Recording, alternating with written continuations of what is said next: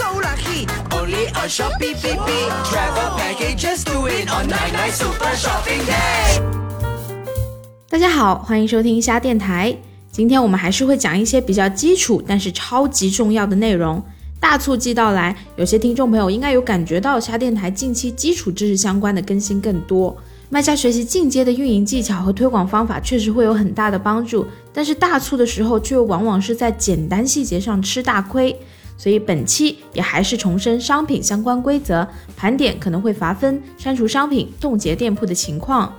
总体来说，卖家要做的就是确保所有在销售中的商品都符合法律规范，同时遵守 Shopee 的条款和政策。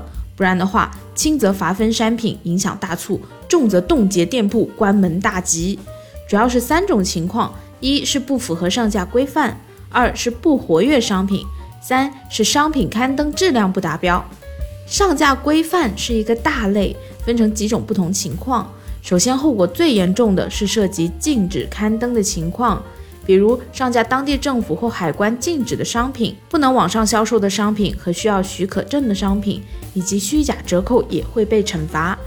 另一种情况，劣质刊登涵盖的细节就更多了，包括店铺名称违规、品类设置错误、重复刊登、误导性定价、品牌滥用、图片质量差以及违反特定品类商品售卖规则。另外，侵犯知识产权、假冒商品、冒用优选或本土卖家等误导性店铺标签都属于违反上架规范，请遵守以下规则来避免严重的违规。第一，在上架商品之前，请对照禁止刊登进行检查。第二，删除个人联系信息、任何误导性声明以及外部交易平台的链接。第三，尽量避免劣质刊登。第四，不要重新上传由于违反上架规范而被删除的商品。官方商城上的卖家要遵守更严格的规则，给买家更好的购物体验。接下来要说到不活跃商品清理政策。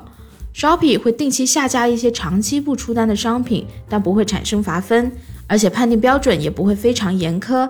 比如说，你的商品在一个站点的店铺没有出单，但是在另一个站点有出单，就不会被判为不活跃。同时，海外仓的商品不会受到这个政策的影响。如果你的不活跃商品被平台清理了，你也还可以重新优化维护之后重新上传。最后一种情况是商品刊登质量不达标，针对商品评分较低或退货退款率较高的商品，Shopee 会隐藏或移除对应商品。这种情况也不会产生罚分，但是维护评分和口碑是店铺运营中非常重要的一环，我们要用心经营，持续优化。以上是本期节目全部内容，点赞关注，有问题记得留言，我们下期见。